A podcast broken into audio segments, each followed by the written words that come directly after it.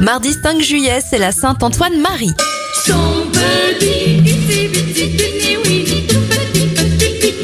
Débute cette éphéméride avec les événements 1946. Quelques jours après sa création, c'est la commercialisation du bikini. La majorité passe de 21 à 18 ans en France en 1974. Et en 1996, la brebis clonée Dolly voit le jour. Les anniversaires, Laurence Ferrari a 56 ans, 51 bougies sur le gâteau du journaliste Xavier Demoulin. Gilles Lelouch a 50 ans, 43 pour Amélie Mauresmo et Laetitia Milo en a 42.